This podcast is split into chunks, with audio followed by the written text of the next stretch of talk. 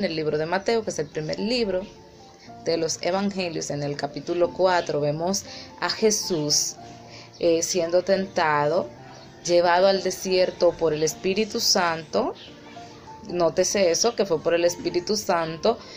Ah, lo llevó al desierto, allá fue tentado por Satanás, allá fue su su autoestima fue cuestionada, su valoración propia fue cuestionada, allá fue cuestionado todo lo que él es.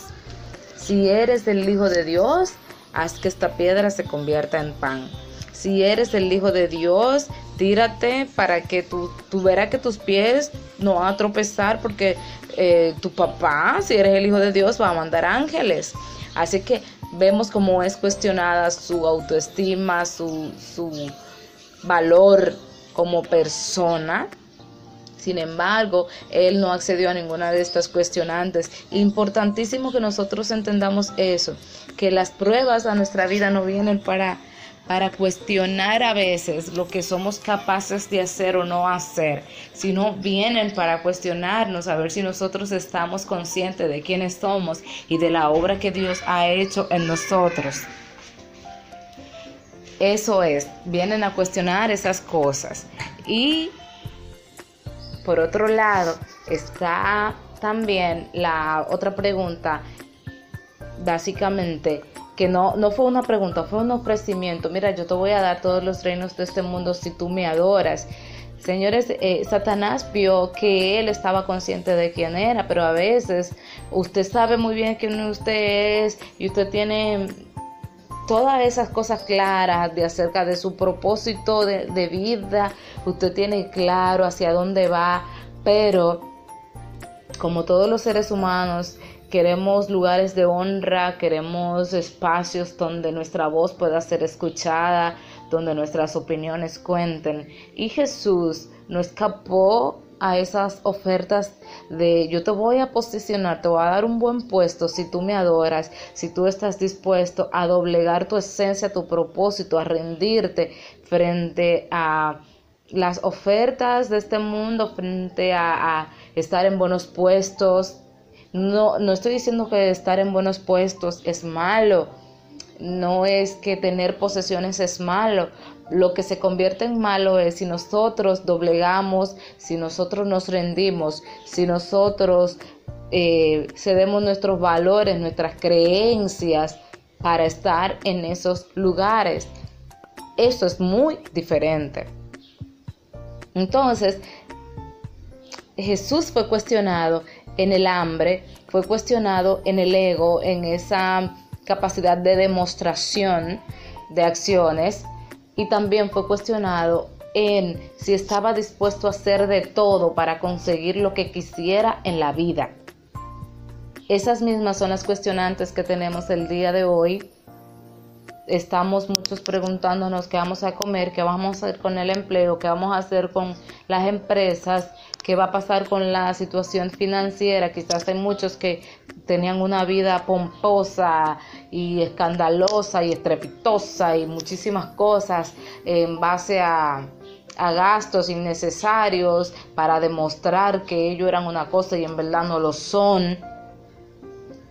Sin embargo, todas esas cosas, como les comenté en un principio, eh, vienen a cuestionar acerca de, de, nuestra autovaloración y de si estamos dispuestos a permanecer en nuestras creencias o a ir más allá y violar nuestros propios límites por conseguir cosas.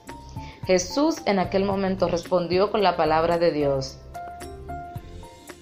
Respondió que escrito está, que no solo de pan vive el hombre, que no tentarás al Señor tu Dios que solamente Papá Dios merece toda nuestra adoración. Él debe ser el único objeto de nuestra alabanza, de nuestra adoración. Él es el único objeto frente a quien nosotros debemos de rendir pleitesía, debemos de rendir todo lo que nosotros somos frente a Dios. Entonces Jesús respondió con la palabra, nosotros también tenemos la misma herramienta para combatir nuestra necesidad, nuestra escasez de este momento, para, para eh, contrarrestar la incertidumbre que podemos estar viviendo. Tenemos la misma receta, la palabra de Dios para nosotros que dice que no hay justo desamparado ni su simiente que mendiga pan que dice que Papá Dios va a guardar en completa paz aquellos que estén dispuestos a permanecer con los pensamientos puestos en Él. Deje de estar pensando en tantas cosas negativas. Deje de estar pensando en tantos números negativos, números en rojo. Empiece a pensar en Dios, en las cosas que Dios puede hacer, en lo poderoso que es Él. En que aunque hay, sí es verdad, puede haber un millón de personas que estén pasando un momento de dificultad, eh, combatiendo, luchando contra el virus. Ok, pero hay otros cientos de miles de millones que estamos a salvo y que estamos sanos. ¿Por qué no enfocarnos en lo bueno? ¿Por qué no entender que Dios tiene control de todas las cosas? Que aunque la situación esté difícil, su palabra está ahí. Que aunque se estén cumpliendo las profecías, las promesas también se van a cumplir de que Él está con nosotros. Vamos a seguir confiando en la palabra de Dios. Vamos a seguir confiando de que Él nos está protegiendo y de que no hay justo desamparado ni su simiente que mendigue pan.